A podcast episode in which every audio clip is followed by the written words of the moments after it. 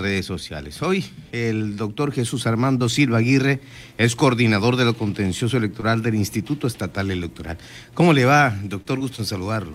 Bueno, pues muchísimas gracias, Pedro, por la oportunidad que nos das pues de platicar con tu auditorio de un tema que consideramos muy relevante, sobre todo en las fechas actuales que estamos viviendo en tiempos electorales y que resulta indispensable que la ciudadanía pues tenga acceso a él. Muchísimas gracias. Bueno, eh, es importante decirle al auditorio que el tema de procedimientos de quejas y denuncias es de gran relevancia para todos ustedes y me imagino para los ciudadanos en general ahí en este espacio donde están todos ustedes. Eh, háblenos al respecto. Claro que sí, Pedro. Mira, eh, nosotros somos, como Instituto Estatal Electoral, somos una autoridad administrativa que pues, nos encargamos también de velar eh, por el cumplimiento eh, estricto de las normas electorales, en este caso a nivel local. Eh, cuando algún partido o alguna persona transgrede esta normativa electoral, el instituto cuenta con procedimientos administrativos, en este caso procedimientos sancionadores, para, en este caso, inhibir esas conductas y, por supuesto, llevar a cabo la sanción correspondiente. Bueno, aquí hay que preguntarnos también quiénes pueden realizar las quejas o las denuncias. Sí, eh, Pedro, mira, realmente lo que buscamos es que cualquier ciudadano, de hecho la ley así lo establece, cualquier ciudadano pueda llevar a cabo este tipo de procedimientos. Lo pueden hacer también, por supuesto, los partidos políticos. Eh, básicamente cualquier persona que considere que se ha transgredido la ley electoral, que considere, por ejemplo, que está en presencia de un acto anticipado de precampaña o campaña, que vea una pinta en una barda quizás donde no debiese de estar o considere que se ha cometido propaganda gubernamental, invariablemente puede acudir con nosotros a los órganos, a este órgano electoral administrativo, a interponer la queja correspondiente y se le dará la atención oportuna. Por ejemplo, ya hay lonas, ya hay lonas en, varios domicilios, en algunos negocios, en algunas bardas o cercos. Eh, esto es parte importante para que alguien pueda generar una denuncia? Así es, el órgano electoral es vigilante, en este caso se tienen que establecer, por supuesto, algunos eh, supuestos normativos que nos establece la ley para poder identificar, por ejemplo, nosotros un acto anticipado de campaña, para no vernos muy técnicos, pues tiene que existir lo que conocemos como un elemento subjetivo, que existan llamamientos expresos al voto, eh, el elemento temporal, que esta situación se dé pues por supuesto, fuera de los, de los plazos establecidos, y el elemento personal, que quien lleve a cabo esta conducta, pues resulte ser un aspirante, precandidato o candidato, ¿no? Una vez que se cumple con lo que menciona, ¿cuál es el siguiente paso? Perfecto. Bien, nosotros eh, sería bueno eh, precisar que tenemos dos procedimientos eh, sancionadores. Un procedimiento denominado ordinario para todos aquellos procesos que, o, digamos infracciones que no guarden relación alguna con el proceso electoral. Eh, podríamos poner el ejemplo quizás de alguna afiliación indebida que yo aparezca al ingresar a la página de línea, al ingresar mi número de credencial y mi folio, aparezca eh, como afiliado a un partido político y yo jamás di mi autorización. Entonces, en ese caso, mm, podríamos instaurar un procedimiento ordinario y sancionador. La característica principal del procedimiento ordinario y sancionador es que no guarda, o, digamos, su resultado, la resolución no va a guardar eh, relación alguna con el proceso electoral.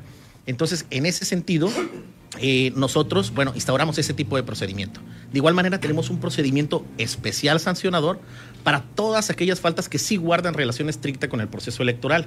Ejemplo, propaganda gubernamental, promoción personalizada de los servidores públicos y algo que me parece muy importante mencionar, ya contamos con, o ya se reconoce eh, por parte del trabajo que ha realizado el Instituto Estatal Electoral a la violencia política en razón de género eh, o contra las mujeres en este caso como la vía eh, la podemos nosotros llevar a cabo a través del procedimiento especial sancionador. Entonces, quien se sienta afectado en esta materia, pues también lo atendemos a través de este procedimiento especial sancionador, que su principal característica es precisamente la oportunidad con la que lo tenemos que llevar a cabo. Es un proceso muy, muy rápido.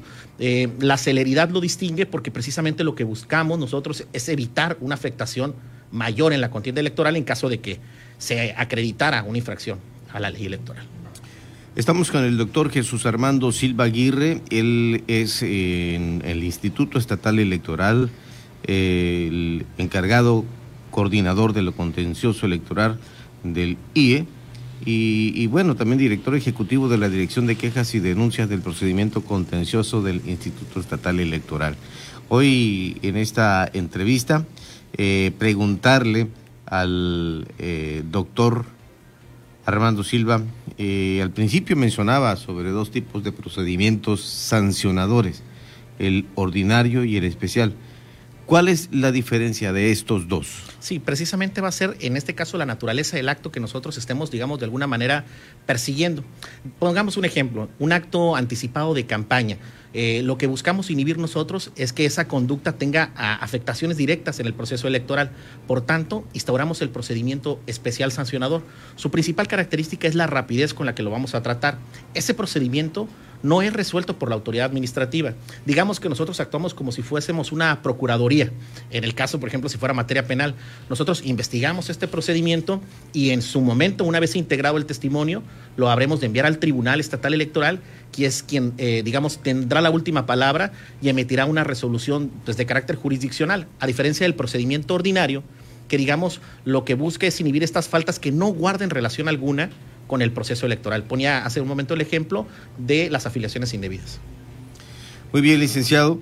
Mm, doctor, hay que destacar que eh, este grado tiene muy interesante todo esto.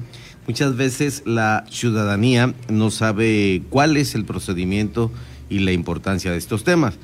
Eh, y vamos a las sanciones. ¿Qué tipo de sanciones se pueden aplicar si la queja o denuncia procede. Perfecto. Podría ir desde una amonestación pública hasta la reducción, en su caso, de las prerrogativas. Esto quiere decir el dinero que reciben los partidos políticos, que les genera, por supuesto, una afectación directa a la, al movimiento que pueden tener ellos durante el proceso electoral. Eh, también incluso podríamos hablar de la cancelación de un registro o que se le inhibiera la posibilidad eh, de un registro a un posible, en este caso, bueno, ya a un infractor, una vez que tratándose del procedimiento sancionador, hubiese causado Estado, es decir, que quede firme esa resolución, se verían, se verían enfrentados a estas, a estas sanciones. Ahí está el mensaje, amable, auditorio, también respecto al tema de los procedimientos de quejas y denuncias. Eh, pues yo lo invito para que nos pueda compartir algo más, si es que eh, tiene que hacerlo aquí a través de Heraldo Radio La Paz, el doctor Jesús Armando Silva Aguirre. No, pues eh, agradecer la oportunidad, comentarles que la dirección es, una dirección abierta, basta y decirlo, que agarren papel y lápiz, si fuera el caso, y, pongan su nombre, eh, describan los hechos, nos pongan las pruebas, y lo que buscamos, pues decimos nosotros, danos los hechos, que te daremos el derecho, lo que buscamos es ser un órgano administrativo, en este caso, eh, accesible, y sobre todo velar por la equidad en la contienda electoral. Estamos muy atentos, decirle a la ciudadanía que la dirección está atenta está trabajando y bueno, seremos vigilantes y por supuesto aseguraremos un proceso electoral limpio y transparente. ¿A dónde hay que dirigirse? ¿A qué número telefónico o a qué dirección de correo electrónico o a qué página? donde puedan hacer este tipo de, ejercicios. Perfecto. Comentar, eh, bueno, nuestras instalaciones, como sabemos, están en, la calle 5 de Mayo y Guillermo Prieto, eh, pero sobre todo decir que pues lo, mejor pueden hacernos llegar las denuncias vía correo electrónico eh, al correo de la dirección, es dqp, el c de casa, e, arroba iee bcs.org.mx o de igual manera de hacerlo, como le comento, de forma presencial, sin ningún problema y le daremos la atención oportuna. ¿Lo anotaste, Beni? Muy bien.